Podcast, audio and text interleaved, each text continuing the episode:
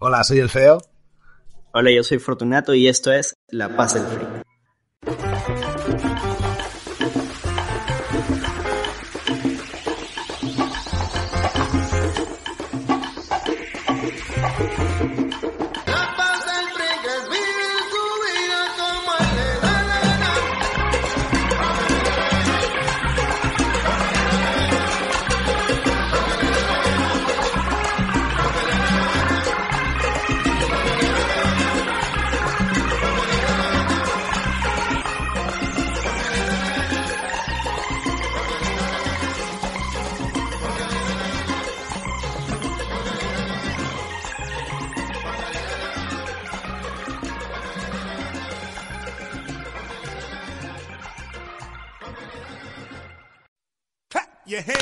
Everybody, if you got what it takes.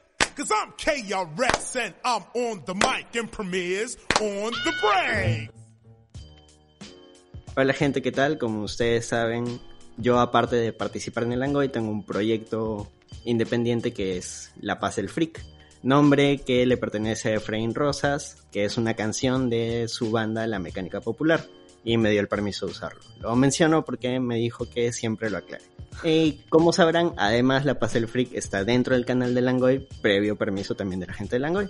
Entonces, en esta ocasión voy a entrevistar a conocido dentro de sus fans como El Feo, que es el youtuber del canal La Filmoteca Maldita, que es realmente un gran, gran, gran canal sobre cine y, y sobre otros temas, porque en realidad hablas de otros temas, ¿no? Feo, a ver, adelante contigo.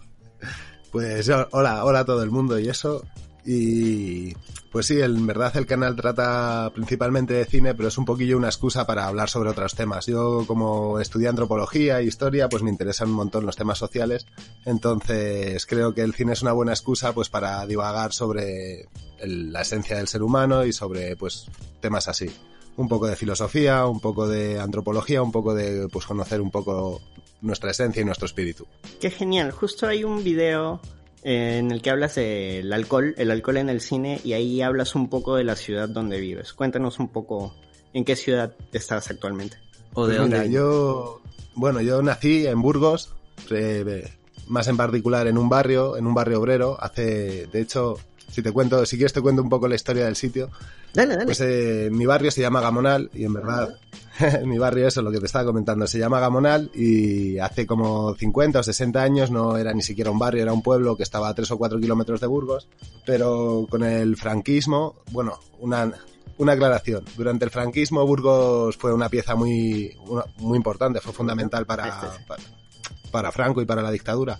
Y de hecho incluso Burgos llegó a ser capital de España. Entonces cuando terminó la guerra, el franquismo pues pagó a la ciudad poniéndole un polo industrial, uno de los más grandes de España. Entonces el polo industrial hizo que la ciudad creciese y llegase hasta mi barrio, hasta, mi, hasta el pueblo de Gamonal.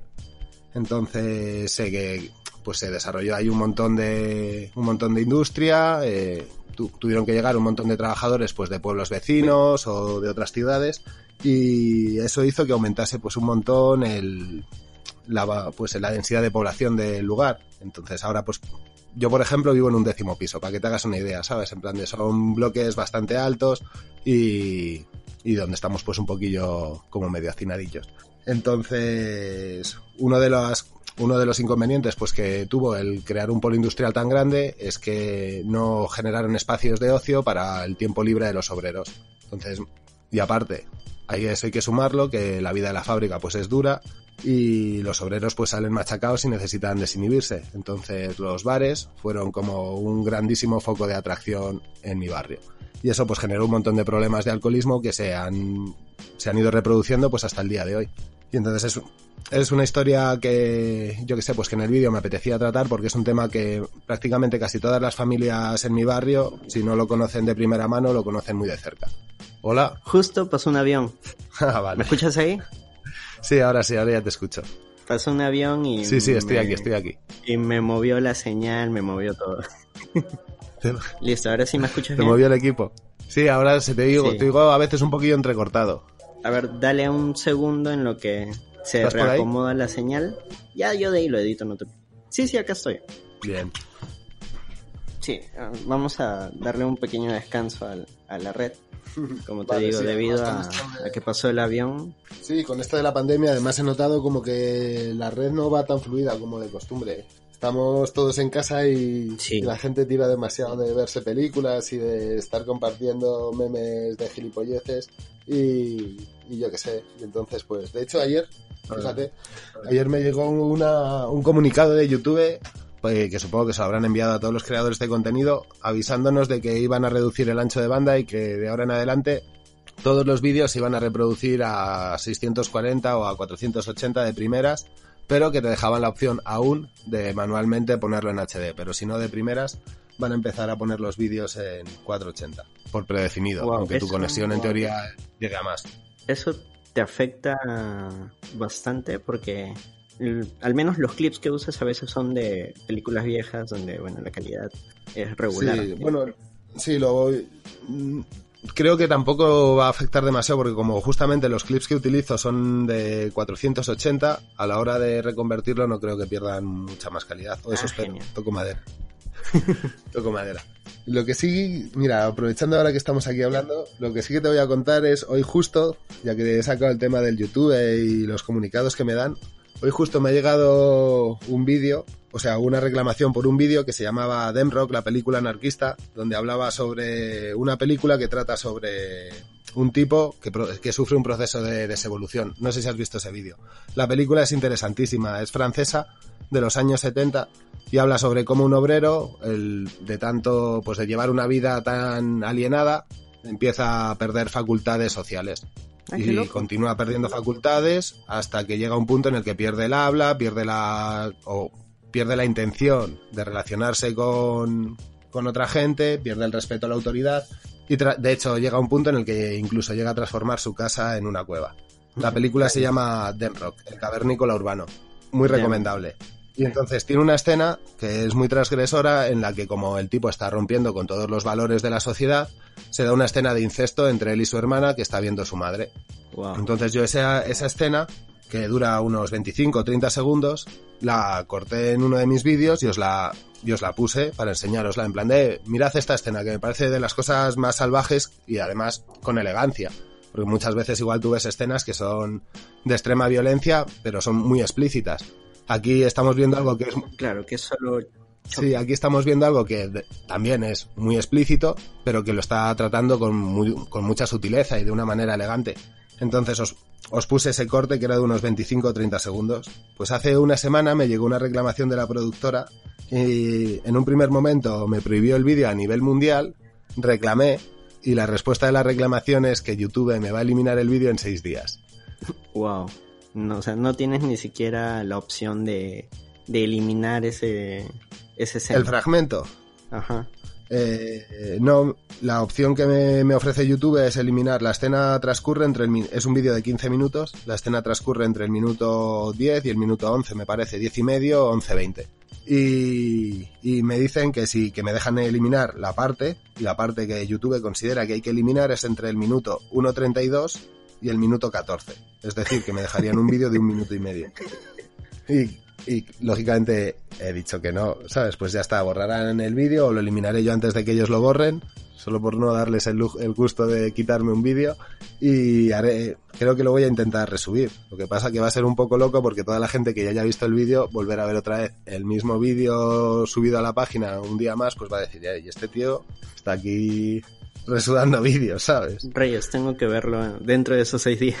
Además que te podrías llevar un strike por ese No, no, no, tema, no, o sea, ya está, ya está bloqueado, o sea, desde Ah, hace un no, mes el no vídeo ya no se puede ver. Desde hace un mes ya no se puede ver.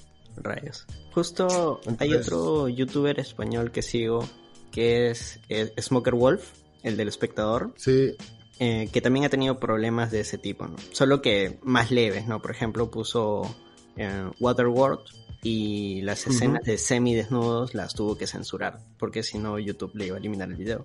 Yo con esas también he tenido algunas. De hecho, he aprendido que de- al principio del canal hice un par de vídeos sobre los orígenes del cine erótico. Uno muy interesante, porque le- en los orígenes del cine erótico español, la figura más importante es el rey de España, de la época, que era uno, era el mayor productor de, de cine erótico del momento. Todo eso salió a la luz muchos años después. Entonces hablo un poco sobre eso, sobre los orígenes del cine erótico y algunas películas que son como muy míticas del género y lo mismo, todos esos vídeos YouTube me ha puesto el más 18 y no funcionan demasiado bien, ¿sabes? Las- los números no están bien. Wow. ¿Desde, ¿Desde cuándo estás con el canal? Pues el, el 24 de abril, o sea, sé, justo, hoy es 25, De marzo. pues el 24, 25 de marzo, el 24 de abril, pues falta un mes para cumplir dos años. Dos años. Wow, pareciera Dos que años. tuvieras mucho más tiempo con el canal. No, lo que pasa es que justo cuando... Bueno, cuando empecé el, ca- el canal aún estaba trabajando, pero a los dos o tres meses de, de empezar el canal dejé de trabajar.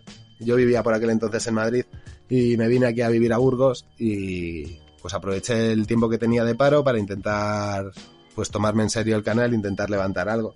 Y me tomé como obligación sacar dos vídeos a la semana.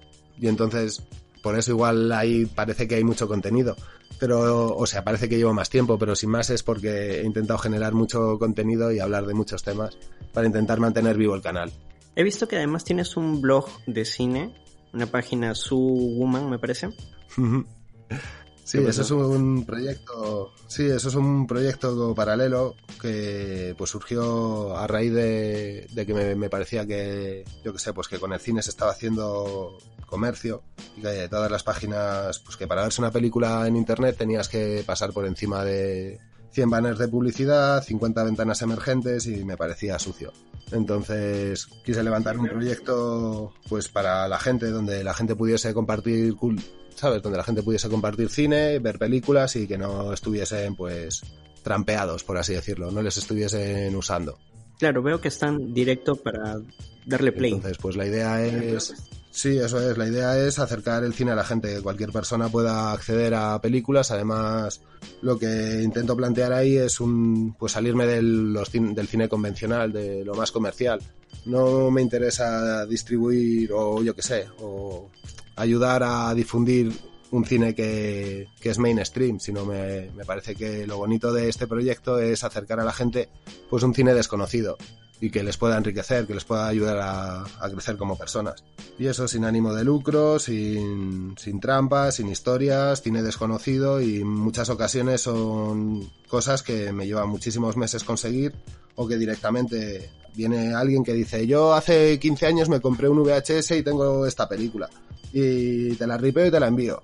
Pues hay muchas cosas que si no igual desaparecerían para nosotros para siempre. Entonces también tiene una labor pues de recuperación y de intentar pues no perder un, un cine que muchas veces es bueno, que está infravalorado y que se está perdiendo.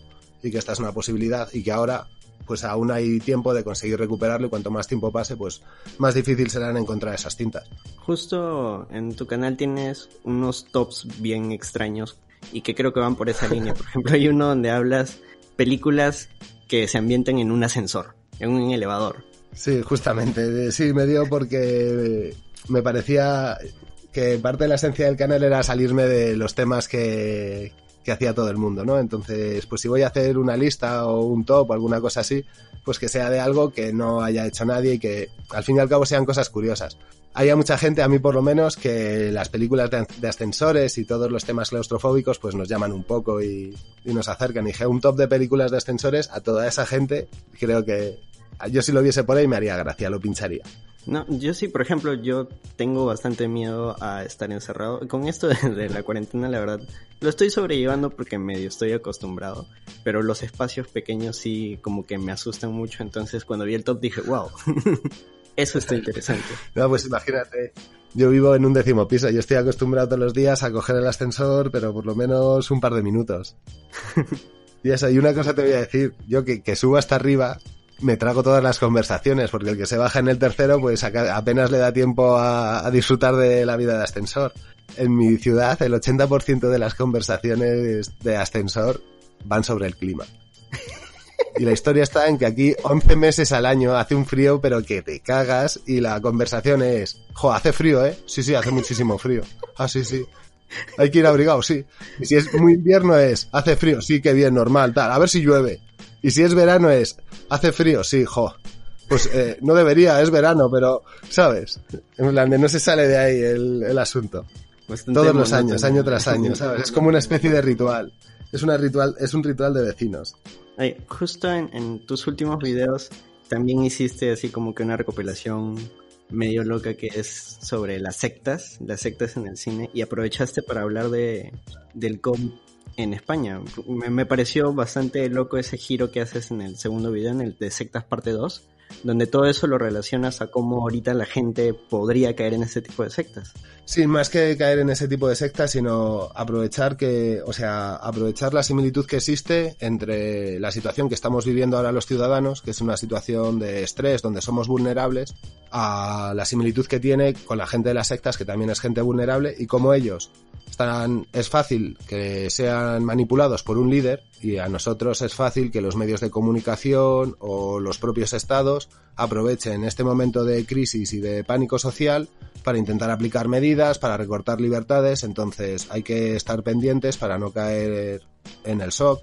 De hecho, hay un libro de Naomi Klein que también tiene documental muy interesante que se titula La doctrina del shock, que habla sobre eso, sobre cómo los experimentos científicos de Estados Unidos en los años 30 y 40, que tienen que ver con, con electroshocks y con el lavado de cerebro de las personas, el origen de todo eso está, si te interesa un poco, pues el origen de toda esta historia está en que en los años 40, durante la Guerra Fría, los norteamericanos, y los rusos también, pero los norteamericanos estuvieron enviando a la URSS espías. Y parte de los espías que enviaron no volvieron. No volvieron porque la URSS en, unos primer, en sus primeros años, pese al estalinismo, debía de funcionar de una manera eficiente y parte de esos norteamericanos vieron que el régimen no era como se lo habían pintado en los Estados Unidos y desertaron. Entonces a los americanos les sorprendió que les desertasen los espías y dijeron esto no es posible. Lo que ha pasado es que les han lavado el cerebro. Y los rusos tienen tecnología que es capaz de hacer lavados de cerebro. Y entonces empezaron a implementar eh, experimentos. De hecho, toda la te- teoría de la conspiración del MK Ultra y todo esto se arrastra de esta historia que es una historia real, que es como en los años 40 y en los 50 la fuga de espías norteamericanos generó una situación de caos en lo- el servicio de inteligencia que les hizo a empezar a, a estudiar y a invertir en técnicas sobre lavado de cerebro. Y es ahí donde se empieza a implementar en, las en los psiquiátricos eh, técnicas como el electroshock. Mi cerebro Pues esas técnicas.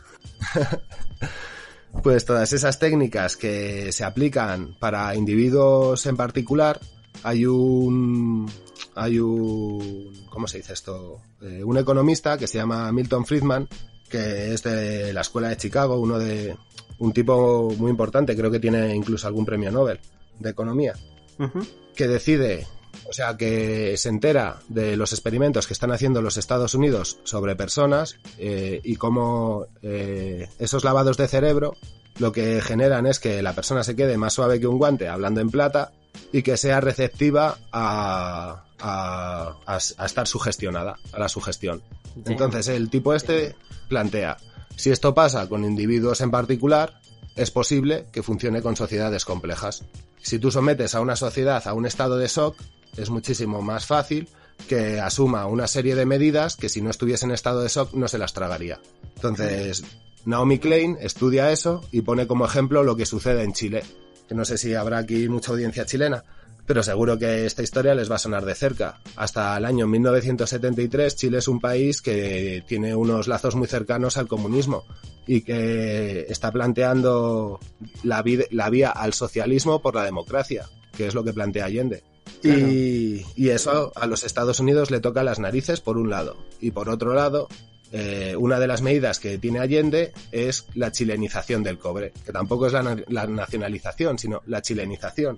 Y eso es quitarle las industrias a los norteamericanos que están produciendo, o sea, que están extrayendo el cobre en Chile y hacer una y tomarla por los trabajadores. ¿Qué pasa? Que en los años 70 solo, solo hay dos países que tienen grandes minas de cobre. Uno es Chile y el otro es Angola. Pero Angola es un país comunista. Entonces es muy importante. ¿Y por qué es tan importante también?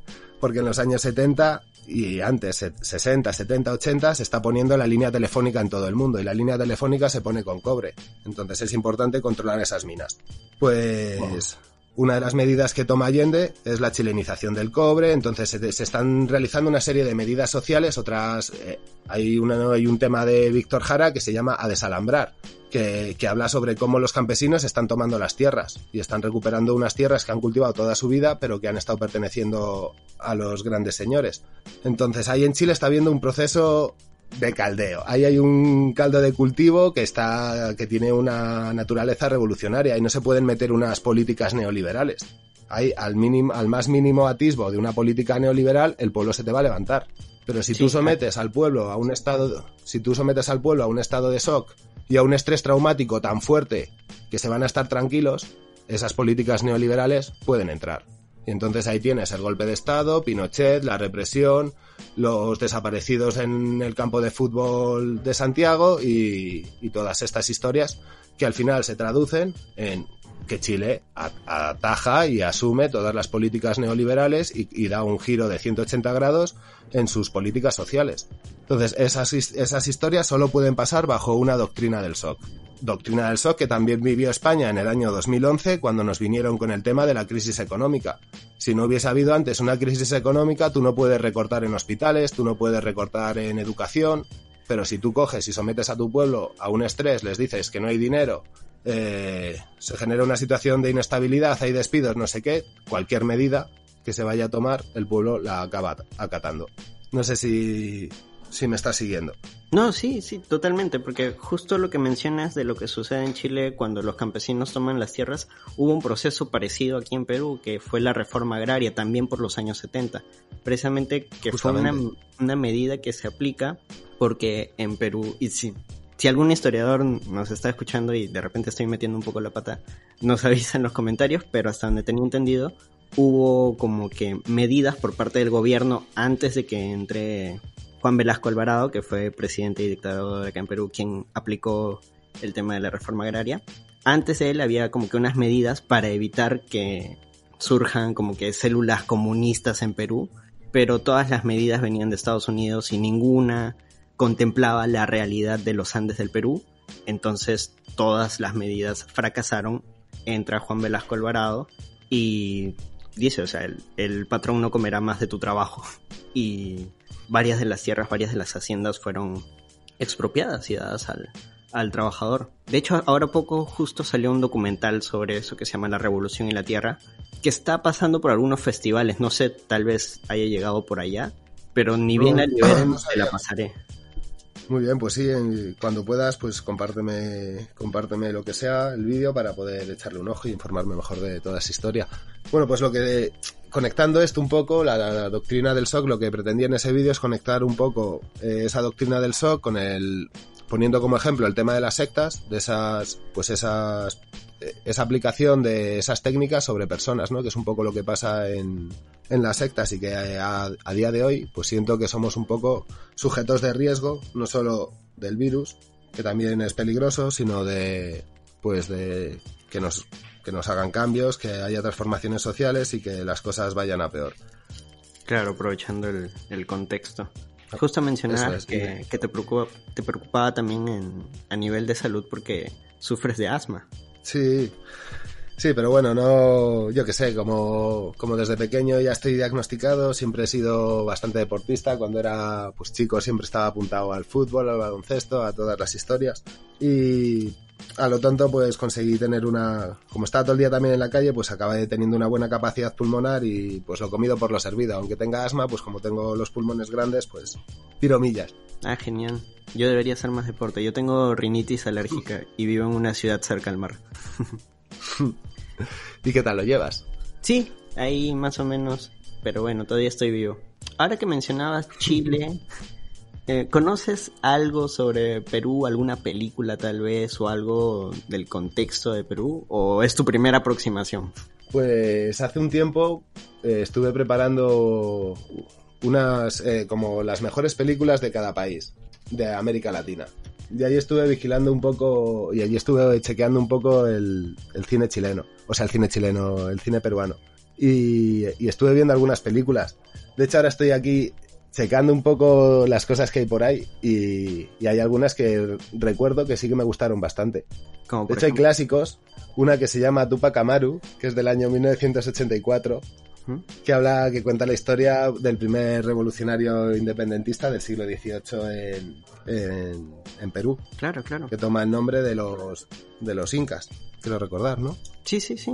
De hecho, Tupac, el rapero estadounidense, es se llama su- por, por Tupac Amaru. Porque su madre era, sí, porque su madre era una pantera negra. Exacto. Y, e incluso lo que te mencionaba antes, lo de en la reforma agraria, uno de los símbolos que utilizó el gobierno para, para llevar educación y cultura a, a todos los pueblos fue el rostro de Tupac Amaru. No sabía. El proyecto se, No lo sabía, pues. se llamó Sin Amos. No me acuerdo exactamente qué significaba el acrónimo, pero también jugaba con la idea de que era sin amos, o sea que ya no pertenecías a alguien. Y al final, ¿cómo terminó todo eso? Ponme un poco al día. Al final, digamos que se le subieron los humos a Velasco. También estaba enfermo, además. Le habían tenido que amputar una pierna. Empezó a tomar medidas que ya no estaban a favor necesariamente del pueblo. Todo empezó a ir a mal y aprovechando ese contexto, uno de, como él era un militar, uno de los otros generales, que es Morales Bermúdez, eh, asumió el poder. Dime. Sí, dio un golpe de estado. Exacto. Asume el poder y desconoce todo lo hecho por Velasco. Entonces, volvimos al, al hoyo. ¿Y ahora cómo está la cosa por ahí? ¿Cómo estáis ahora en Perú?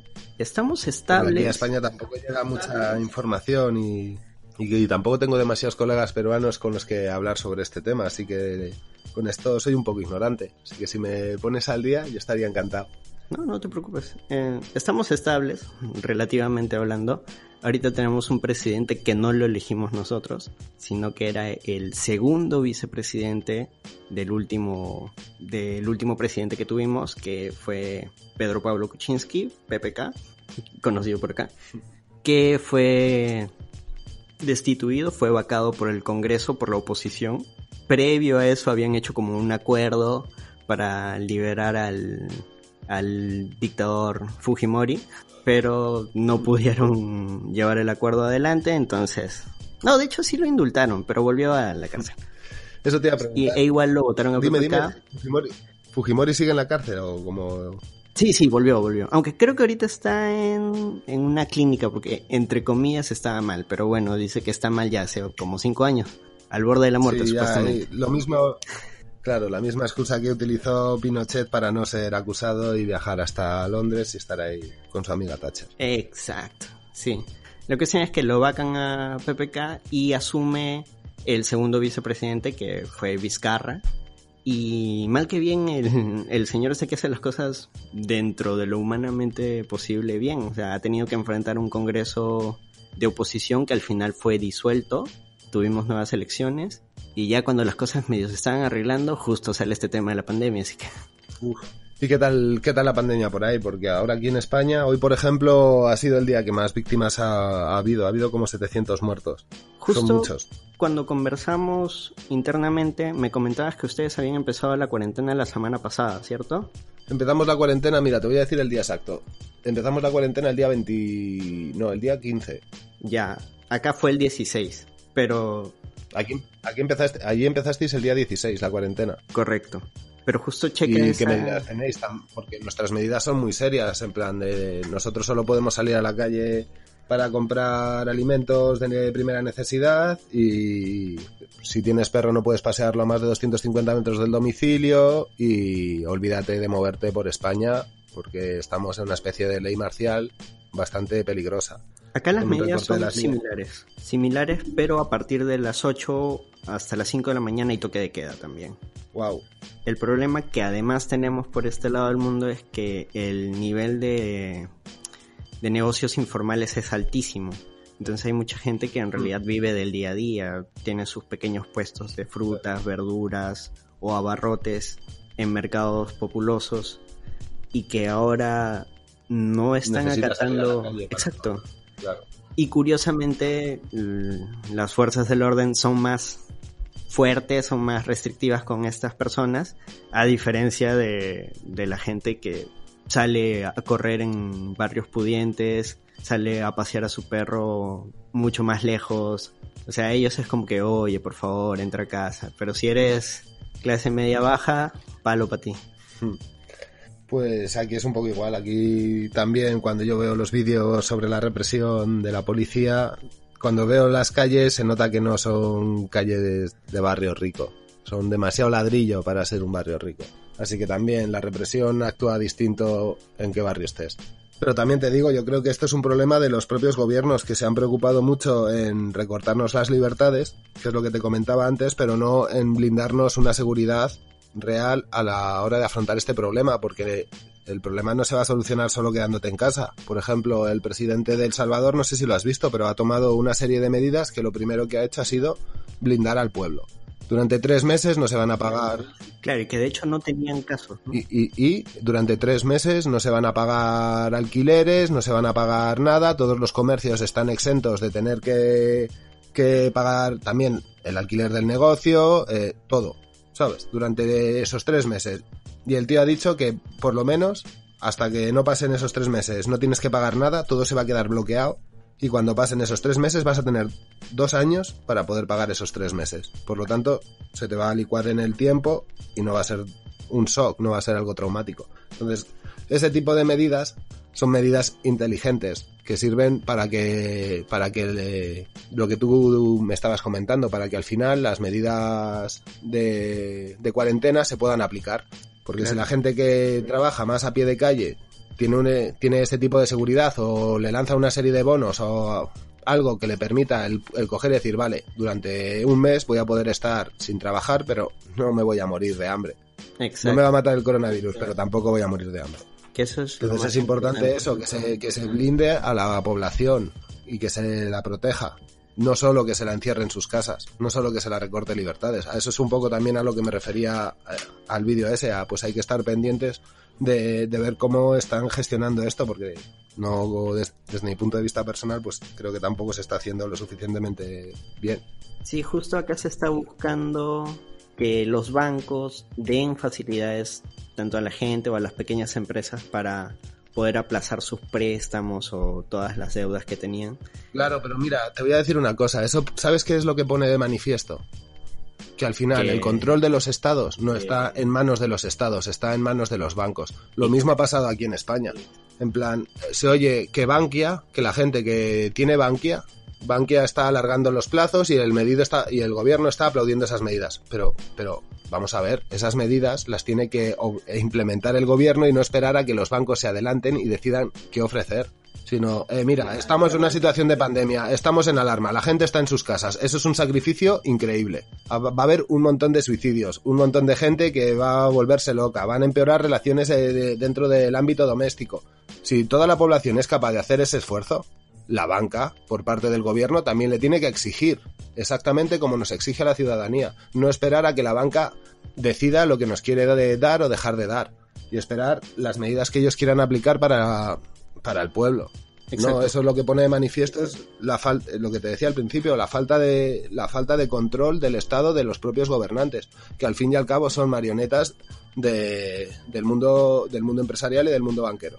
Justo, justo el, el- gobierno está buscando presionar a los bancos para que hagan esos temas. Pero lo que mencionas es súper real. Acá, por ejemplo, siempre en épocas de elecciones o cada cierto tiempo, el presidente de turno tiene una reunión con la llamada CONFIEP, que es básicamente el club de los empresarios más poderosos de Perú, donde es donde ellos prácticamente dan el visto bueno al, a lo que plantea siempre el presidente.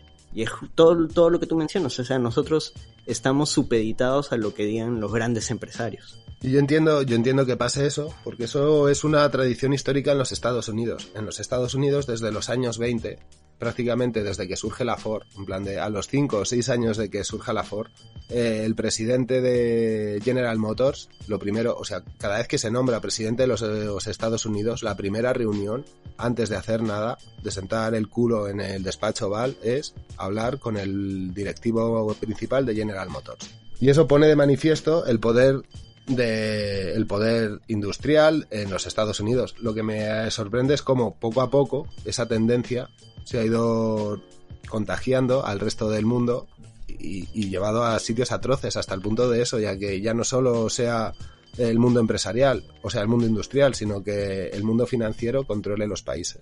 Bueno, Perú y varios de los países sudamericanos eh, tenemos como que bastante influencia de Estados Unidos. Y no solo en ese nivel, sino también a nivel cultural.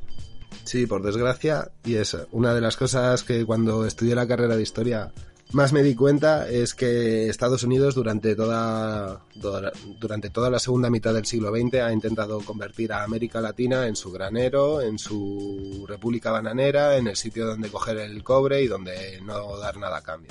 Mira, la siguiente pregunta va a ser quizás un poco fuera de tono, pero en realidad está dentro de lo que estamos conversando.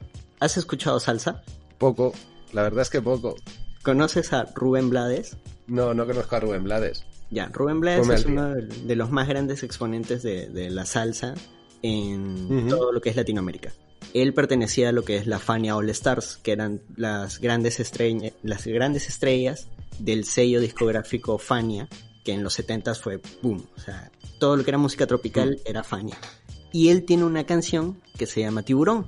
La canción habla de un tiburón que acecha a las naciones de Centroamérica y Sudamérica. La cuestión es que era una alegoría de Estados A los Unidos Estados Unidos. y los países latinoamericanos. Muy bien, pues buscaré la canción y me la escucharé. Me gusta mucho el cine que tiene, tanto el cine como la música que guarda mensajes y que yo qué sé, que Sí, te da que justo. pensar. Justo hablaba con un amigo, no hace poco, sino reiteradas veces, le digo, acá en Latinoamérica la salsa es súper consumida, muy, muy consumida, pero yo siento que se ha perdido ese carácter social que tenía la salsa. Tú puedes escuchar em, temas de Willy Colón, temas de Rubén Blades o de Héctor Lavoe, hablando de los problemas de la sociedad, de los problemas de los gobiernos, el clasismo, el racismo. Y actualmente, que no lo niego, o sea, la salsa es un género para bailar, para divertirse, pero sí se ha perdido bastante ese carácter social que tenía y que a mí me gusta un montón, la verdad. De hecho, ya, ya no sé si hay aún cantantes de salsa, al menos mainstream, que, que guarden ese elemento social. Porque ahora te hablo de que la Fania en su momento ni siquiera eran como que músicos desconocidos, no, eran los top top y te hablaban de Sí, sí. temas como Sí, que racismo. no se encontraban, claro, no se encontraban en el, en el underground y que ahí había una música que era mainstream que consumía toda la población que traía un contenido poli- un contenido social de fondo. Pues yo creo que el problema es que, Claro, de hecho. que los tiempos han cambiado. Yo creo que el problema es un poco que los tiempos han cambiado y que y que todo lo que tiene que ver con lo social y, y que tenga que ver algo de y que tenga algo de contenido ya no está de moda. Y por no estar de moda, quiero decir que se entiende un poco, pues que hay un poco de desilusión, porque muchas de esas políticas o de esas ideologías, cuando se han puesto en práctica o han fracasado o no han funcionado del todo bien, entonces creo que existe una falta de rumbo que ha llevado a una desidia y a un desinterés por estos temas. Y que aparte, yo que sé, pues las nuevas generaciones, en el fondo, pues ven y hablan y quieren ser lo que, lo que hay a su alrededor. Y a su alrededor no hay lucha, no hay movimiento. Lo que hay es un intento de tener mucho dinero, que es de lo que va ahora el mundo. Sí, Entonces, pues. pues creo que por eso un poco, pues todos, lo, lo mismo ha pasado con el rap y con el resto de músicas. Aquí, por ejemplo, en España, el rap siempre, no te voy a decir que tenga un contenido político, pero lo que sí que tenía muy claro el rap es que quien hacía rap venía de un barrio y no era una persona rica. Y no, y, y, y- y era una pose si tú salías con un Ferrari o con un cochazo porque no es tu vida, no es tu día a día, no es tu cotidianidad. No sé si me explico. Sí, Y a día de hoy, pues como que todo eso se, se ha perdido, se ha roto esa especie de regla no escrita de tratar el rap como una como una manera de expresar una realidad social o una o yo que sé un- o el día a día de las personas que al fin y al cabo conociendo el día a día de las personas también puedes ir más allá a simplemente pues a ser una música que, que es más blin blin por así decirlo más como se hacía el rap en los Estados Unidos que de hecho es lo que lo- los gringos le llaman ser real, be, be a real nigga. Hay, hay un documental en Netflix sobre la evolución del hip hop y cómo nace precisamente de, de barrios pobres, y cómo se fue diversificando, como algunos abrazaron las temáticas gangster, el tema de las pandillas, como otros al contrario abrazaron más el tema de lo que es el bling bling, el- los lujos y como otros se mantuvieron como que dentro de su underground. Por ejemplo, KRS One es un buen ejemplo de uno de esos raperos que siempre se ha mantenido fiel a la esencia de ese primer rap. ¿Cuál, cuál me, me mencionas? Eh, K- KRS One, en plan de Ya, no lo había escuchado, una pero... K, una R, KRS One de uno. Claro, claro. Pues ese, ese es uno como clasiquísimo del rap de toda la vida. Te lo recomiendo mucho. Si no lo has oído, es un, es un buen artista. Genial, genial. Ahora, quería también llevar esa entrevista al lado, que creo que lo mencionaste un poco al inicio, de cómo tratas tu canal. Tú dices que estudiaste antropología y precisamente tu idea es revisar tanto el tema social, el contexto que tiene una película, que yo creo, o sea, al menos a mi parecer, es bastante agradable porque no te hace sentir precisamente un ignorante como sucede con muchos, entre comillas, críticos de cine, que todo lo ven desde un lado muy técnico y es como que yo sé, ven acá, pequeño ignaro, te voy a educar, sino al contrario, siento que es como que un amigo viene y me dice, oye, ¿sabes esto sobre tal película? No, no sé, ya mira, te voy a contar. Oye, pues me alegra mucho. Además, alguna que otra persona me ha comentado eso y yo qué sé, pues agradezco mucho que tampoco lo, tampoco lo he buscado, así que me siento como muy halagado de que se genere esa, esa, esa relación de cercanía entre mi audiencia y yo. La verdad es que, yo qué sé, yo estoy muy contento. Además, nunca me llegué a esperar que nadie se interesase en el fondo en ver el cine de esta manera, porque es un poco lo que tú dices. Casi todos lo- la gente que hace vídeos o que son críticos de cine lo enfocan desde un punto de vista pues más técnico y más profesional. Y creí que pues un planteamiento más social pues a la gente iba a decir, a mí qué más me importa lo que tú pienses de esta película o lo que a ti te dé de pensar. Y, yo qué sé, pues me alegra que por un lado pues eso guste y que por otro lado pues eh, dé esa sensación de, de cercanía que yo qué sé, Es es, que muy agradable, de verdad. Es bastante divertido, claro, porque no, no te sientes aleccionado, o sea, a- aprendes mediante una, una simple conversación. Pues me alegro, de verdad, me alegro. Siento, o sea, cuando digo cosas así, siento como que estoy en el buen camino, ¿sabes? En plan, que estoy haciendo las cosas bien, aunque, de verdad, te lo digo, cuando yo empecé con esto estaba dando unos palos de ciego, que no sabía muy bien cómo hacerlo, ni de qué hablar. Plan, tengo por ahí, el otro día estaba basureando en un disco duro viejo y encontré por ahí el primer vídeo que quise hacer de la Filmoteca Maldita. Y ahí estaba grabándome en cámara, que yo no he salido grabado en cámara nada más que cuatro veces. Pues salía en mi primer vídeo, mi idea primaria era salir delante de la cámara y ponerme a hablar sobre la película así delante de la gente. Y después de hacerme ocho pruebas, hay un día que es todo el día entero haciéndome pruebas. Después de un día entero haciéndome pruebas, dije, esto no va a ningún sitio. Dije, hay que plantearlo de otra manera. Y fue cuando pensé pues en hacerlo más modo narrativo, en prepararme rollo pues un guioncito, unas, unos puntos que iba que me parecían interesantes destacar de la película y, y grabar la narración y luego añadir imágenes de, para apoyar lo que estoy comentando. Ahora, hay algo muy curioso, y creo que nace a partir de, de tus seguidores, que es el minifeo. Pues eh, sí, el, el tema es que, que, bueno, cuando como no me atrevía a salir al principio en los vídeos y, siempre me interesó un montón por la animación y pues mi hermano también eh, le gusta mucho la música, hace rap y, y él me dice que él tampoco quiere salir en los vídeos, pero que no le importaría que le hiciesen animaciones. Entonces dije, pues mira, le voy a hacer videoclips a mi hermano de animaciones. Y entonces me puse a aprender un poco cómo, pues cómo se animaba, qué podía hacer yo, que tampoco sé dibujar nada, para poder sacar algo adelante, sacar algún proyectillo. Y, eh, y en estas descubrí un programa que se llama Character Animator, que, que tiene reconocimiento facial y más o menos te sigue los movimientos. Ah, qué genial. Es Y cuando de- empecé con el canal, dime, dime. ¿Es del- de uso libre o pago? Eh, no, es de. forma parte del paquete de, de Adobe. Ah, genial. Pero vamos, que si lo buscas un poco lo vas a encontrar por ahí sin ningún problema. Claro. Y, y eso, y entonces me puse con el, me puse con el programita ahí a aprender tal, y, y le comenté a una amiga mía que me, pues que iba a hacer un vídeo a mi hermano y me preparó un personaje para, para un amigo de mi hermano, que tiene rastas, no sé qué, y la cara un poco alargada como yo. Y cuando, y cuando pasó un tiempo, cogí y dije, ah, pues me voy a hacer un personajillo para presentar el vídeo, tal. Y, y, y yo no sé dibujar bien, así que cogí el personaje de mi colega, le cambié un poco ahí y le transformé para que se pareciese a mí, o sea, lo, lo mejor que pude, pero la verdad es que mal. De hecho, el personaje ha estado un montón de meses con dos manos izquierdas. Porque como no sabía hacer manos, agarré y dije, joder, la mano derecha me ha quedado de la hostia. Y agarré y dije, la copio, la pego al otro lado y tiro millas, pero no, no funcionan así las cosas, ¿sabes? Bueno, es animación, cualquier cosa Y- puede suceder. Sí, esas son las, así es como, esas son las cosas que yo me iba diciendo a mí mismo para ir tirando con la chapuza, ¿sabes? En plan de, bueno, va, es animación, no pasa nada. Y, y así a lo tonto, pues al final, cuando, cuando se hizo el primer aniversario más o menos, agarré y saqué al personaje.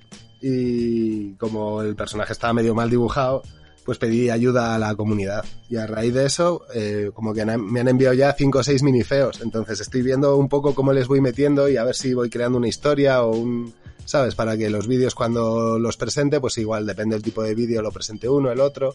¿Sabes? Porque como la gente me está mandando sus personajes, pues también quiero meterlos ahí en el mundo. Y si todo va bien, igual hasta, yo qué sé, saldrá una miniserie o alguna historia así. Se- Sería muy, Tendré que dar unas cuantas vueltas. Ahora, Y eso, entonces de momento, pues eso, me han Dime. llegado... Dime.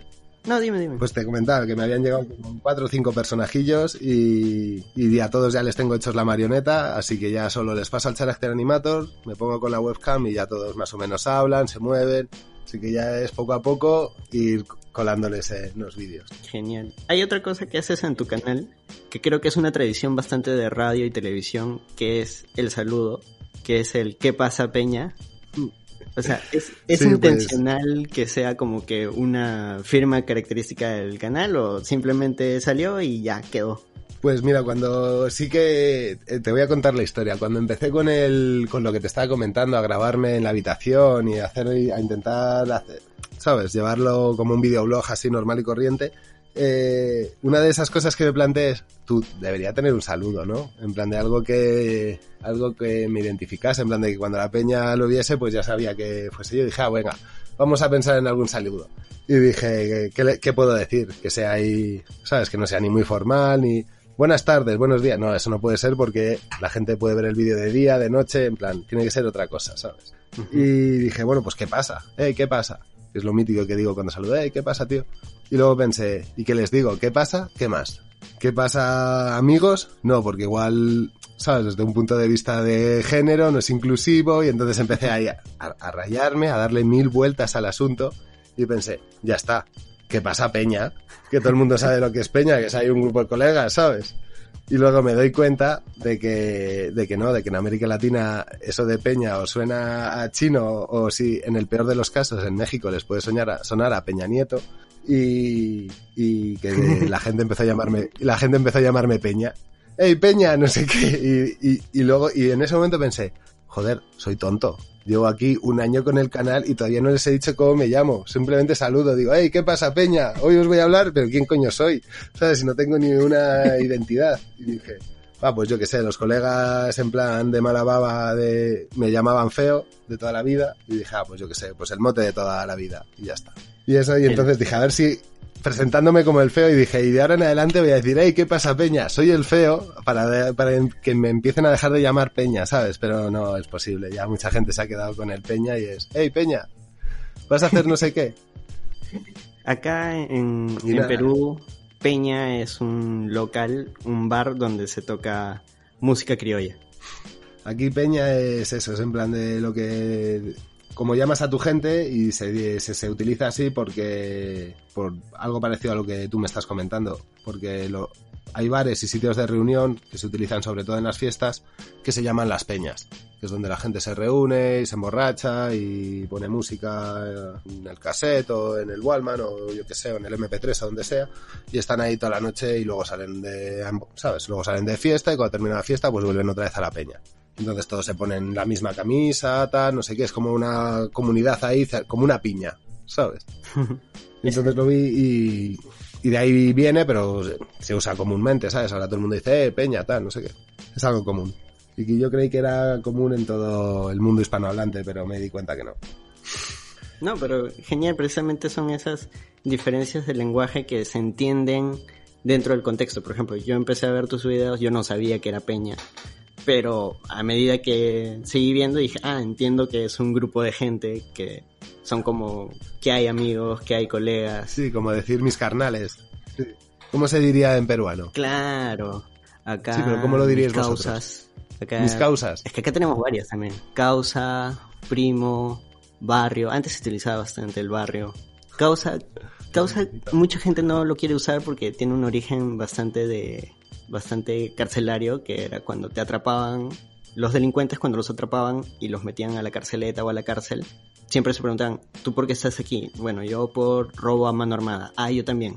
Tú estás en esta cárcel por la misma causa. Entonces tú y yo somos causas. Y de ahí, bueno, eso se extendió. Pues buena anécdota, tío. no la sabía. Me la apunto. Cuando prepare algún vídeo sobre cine peruano, ese día saludaré con un que pasa causa o que pasa algo así. Para haceros un homenaje. Ah, te, te voy haciendo la advertencia, aléjate de todo lo que diga tondero. Es dentro de lo mainstream la mala copia del mainstream gringo. o de repente lo lo- ves por un tema de experiencia antropológica, ¿no? Para ver qué tan malo es. A veces hago cosas de esas, ¿eh? A veces me pongo cosas que sé que son muy malas o muy comerciales solo por disfrutar un poco de, de cómo todo sigue igual, ¿sabes? De que han pasado 10 años y siguen con los mismos trucos. En nuestro caso, Tondero es la productora de cine más grande que tenemos acá. Y sí, efectivamente saca películas muy malas o muy, muy, muy comerciales. Tanto así que el product placement es como ver un, un comercial de televisión, pero en el cine. Pero a su vez tienen como que una pequeña división donde producen o distribuyen películas más independientes. De hecho, creo, no estoy ahorita seguro, que ellos distribuyeron Wiña y Pacha, que es una de las mejores películas creo que tenemos en Perú, ambientada en los Andes, hablada totalmente en Aymara y que llegó a varios festivales. De hecho, una cosa que tiene el cine, el cine peruano es que, y el cine de por ahí, de Bolivia y de, esa zona eh, del centro de, más de, de Sudamérica, que no son los, las grandes, en plan eh, ni Brasil, ni eh, Argentina, ni Chile, es que en esos países, que no tenía mucha tradición de cine, empezó a surgir una, una, una corriente que se llamó el tercer cine. No sé si lo conoces. Mm, No, no, no recuerdo haberlo escuchado. Pues el tercer cine consiste un poco en la película que tú me estabas comentando encajaba un poco en ese tipo del tercer cine, en plan de son directores que se dedican a hacer un cine que es social, ellos se llaman tercer cine porque plantean esta, esta base. Existe un primer cine, que es el cine de Hollywood. Existe un segundo cine, que es el cine que hacen en Europa, que es cine de autor.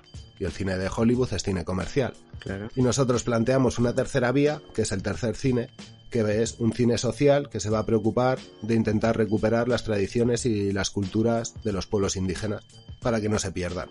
Entonces surgen durante los años 70, 60, 70, 80 unos cuantos autores que se dedican a hacer ese tipo de, de cine.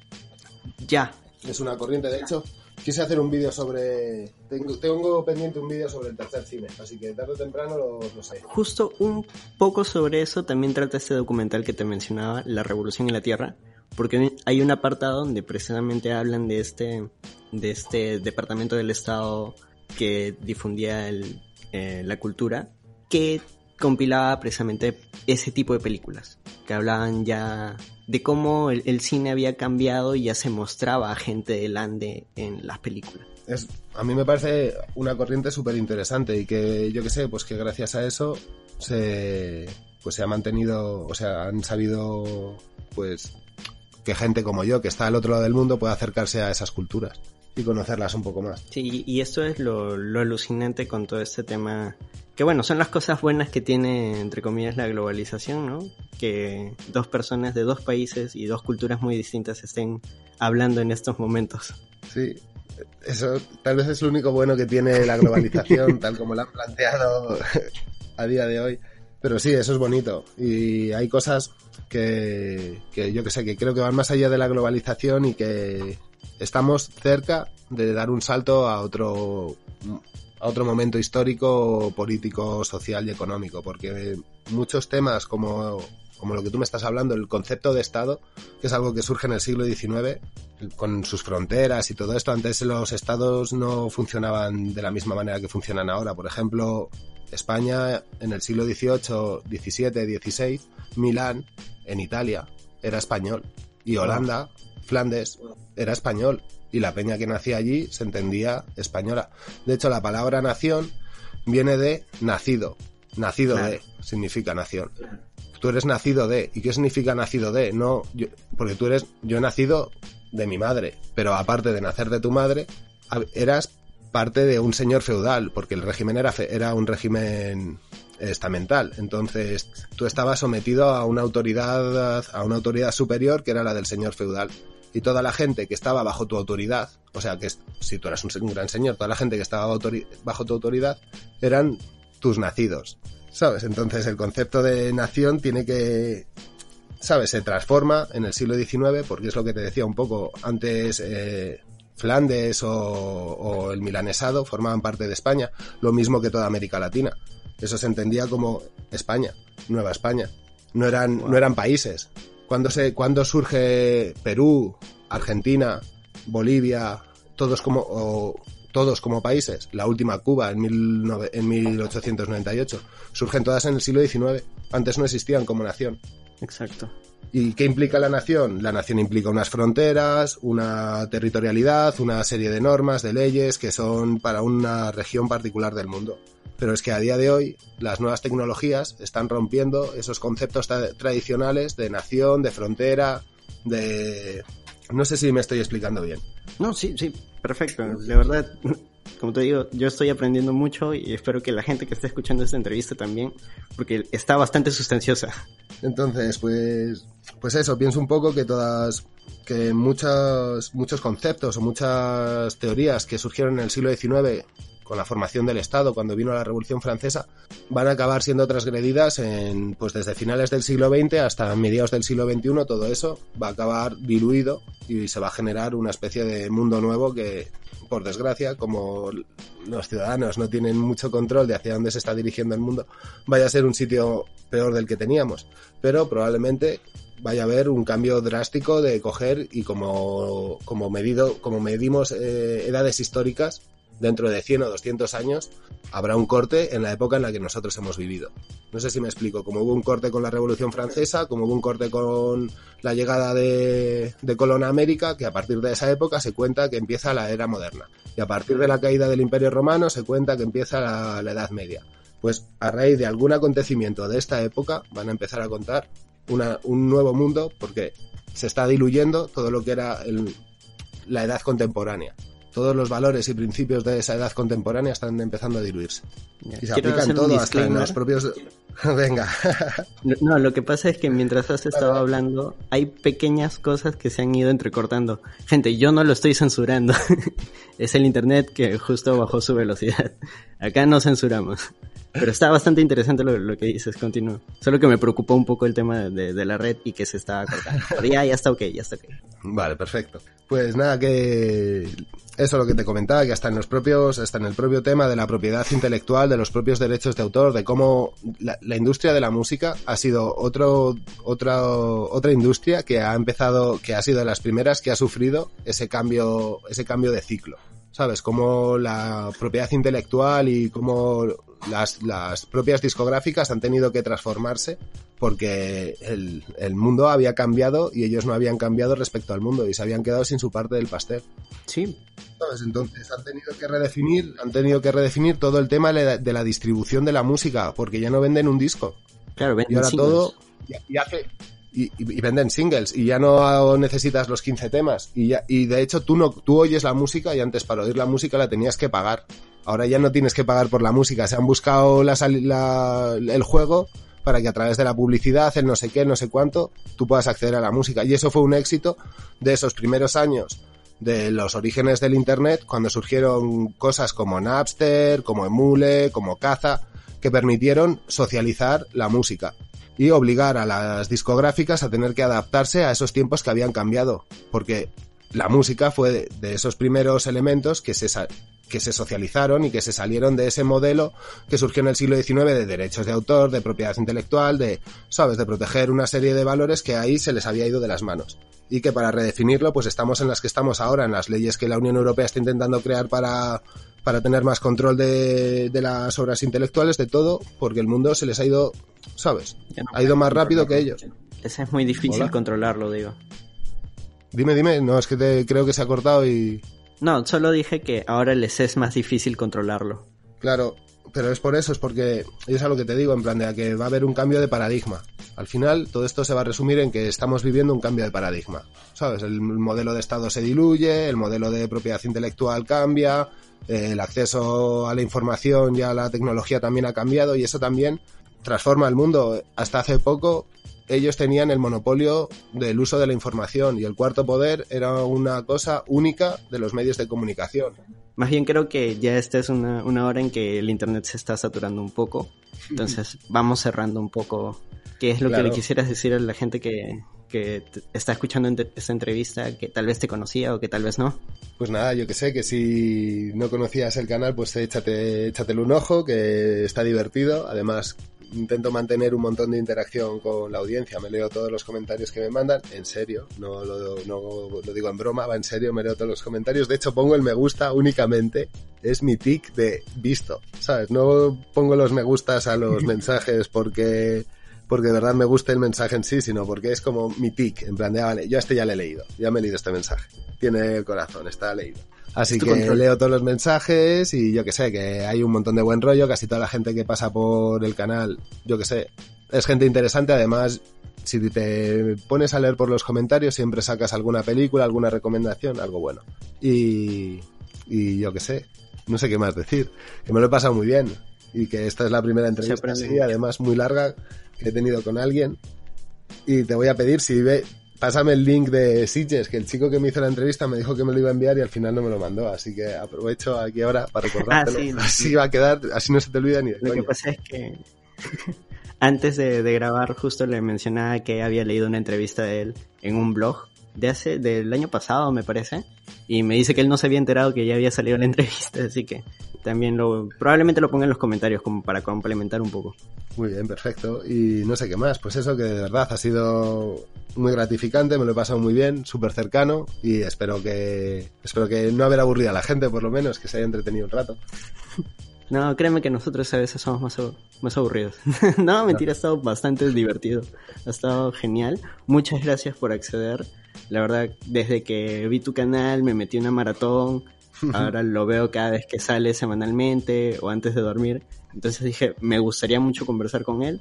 Y se dio la entrevista y acá estamos. Y muchas gracias por a la gente que nos está escuchando, a los que han llegado hasta acá. Síganlo en la Filmoteca Maldita. Sigan a Langoy, sigan a La Paz del Freak. Y nada, compartan si les gustó la entrevista. Y espero de repente otro día poder conversar contigo. Claro que sí, cuando te apetezca ya sabes que, que yo que sé, que soy cercano y que no, no me cuesta nada, hablar, yo que sé, dedicarle un rato a estar con mi gente. Que al fin y al cabo ¿Y si considero día- que sois mi gente. Dime, dime. Gracias. Y si un día por cosas de la vida, el destino apareces por acá por Perú, no te olvides de pasar la voz. Y acá te mostramos un poco de cine, de, de bares, de música y lo que tengamos por acá. Buah, ese es mi sueño. Mi sueño es conseguir que un día el canal de YouTube eh, sea lo suficiente rentable para poder coger y irme a América Latina, que es un sitio, América Latina en general, en plan, me gustaría visitar todos los países. Porque es una región que, yo que sé, que desde pequeño me ha llamado un montón la atención. De hecho, cuando estudiaba la carrera, para intentar ir de alguna manera, porque no tenía ni un duro y no tenía forma de llegar allí, para intentar ir de alguna manera, me enteré que, que ofrecían, que te podías apuntar a realizar prácticas gratis, que no te daban ni un duro, en una embajada. Y te pagaban el viaje. Wow. Solo te pagaban el viaje. Pero bueno, yo qué sé. Yo estaba viviendo en Madrid, entonces me da igual pagar una casa de alquiler en Madrid que pagar una casa de alquiler en Chile, ¿sabes? Y, y, lo, y lo pedí solo para ver si podía ir hasta América Latina de alguna manera. En plan, de, aunque sea, me voy a trabajar a la embajada gratis. Pero no, no me aceptaron no me quisieron. Así que nada, me quedé aquí en España y aquí sigo. A ver si para el año que viene el canal crece y puedo coger y pagarme un viaje y de verdad si me doy un viaje pasaré por todas las puertas que, que eh, me habéis llamado estos días y nos haremos unos vídeos y estaremos juntos. Genial, somos un somos una región con bastantes problemas, pero si algo nos caracteriza es que somos un pueblo muy cálido, que siempre recibiremos aquellas personas que estén dispuestas a colaborar. Y bueno, siempre estaremos para ustedes. Pues me alegra, me alegra eso. Y tengo ganas, la Muchas gracias. Un placer, tío. Muchas gracias, Feo. Y con eso cerramos la entrevista. Muchas gracias por seguirnos. Adiós. Chao. Clap your hands, everybody, if you got what it takes. Cause I'm KRS and I'm on the mic and premieres on the breaks.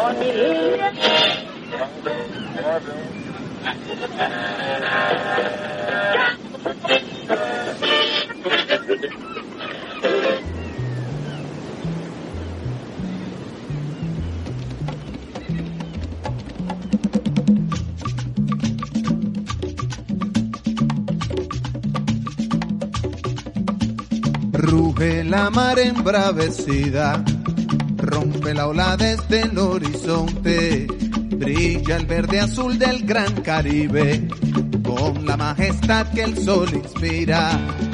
El peje guerrero va pasando, recorriendo el reino que domina, pobre del que caiga prisionero, hoy no habrá perdón para su vida. Es el tiburón que va buscando, es el tiburón que nunca duerme, es el tiburón que va acechando, es el tiburón de mala suerte.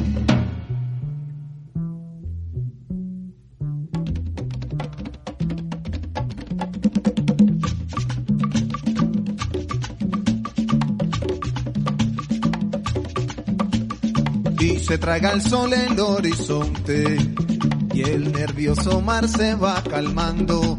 Se oyen los arrullos de sirena, embobando al cielo con su canto. Brillan las estrellas en la noche, la nube viajera va flotando, la luna reposa entre el silencio de ese gran Caribe descansando. Solo el tiburón sigue despierto, solo el tiburón sigue buscando, solo el tiburón sigue intranquilo, solo el tiburón sigue acechando. Tiburón, que buscas en la orilla? Tiburón, que buscas en la arena?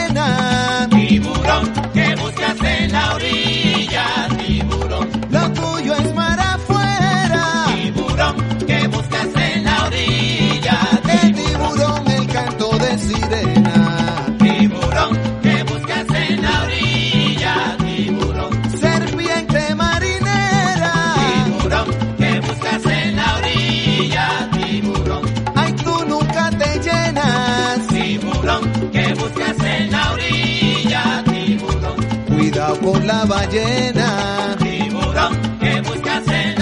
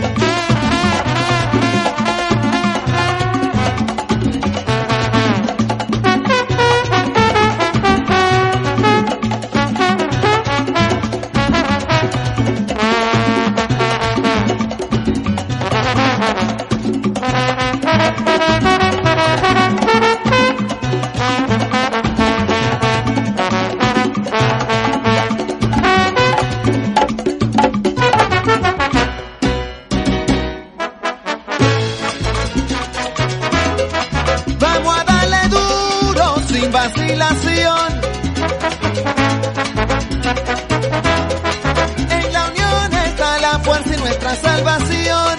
Si lo ven que viene, palo al tiburón. Póngale un letrero que diga en esta playa, solo se habla español. Si lo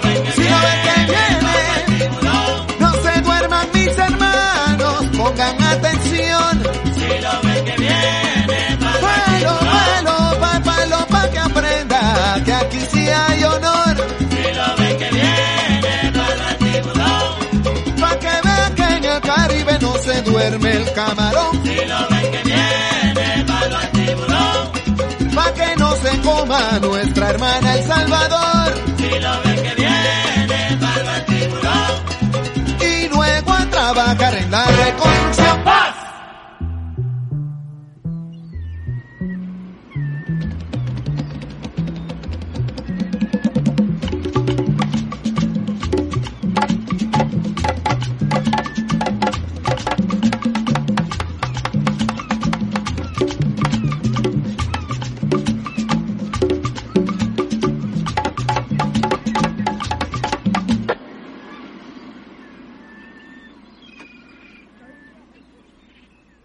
Iba a preguntar, oye, esto aunque ahora se corte a veces, luego cuando lo saques, ¿se, se oirá bien o esos entrecortes los lo hemos perdido? No, los entre... Lo que no escuchaste, lo que no está en la onda, porque tú ahorita estás viendo, para los que no están escuchando, Sí, pero yo... eh, si no aparece en tu onda, Hmm. ya se perdió. Pero bueno, no hemos perdido mucho en realidad.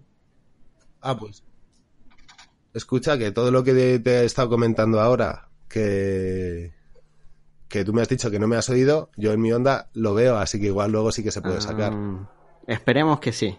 Ya cuando lo edite. Pero en todo caso. Toco madera, porque yo no me acuerdo que te estaba comentando. No, pero hay, hay mucho de lo que sí has hablado. O sea, habremos perdido que 5 o 10 segundos. Y llevamos como que más de una hora. O sea, varias de las cosas sí, sí han quedado. no, no te preocupes por ese lado.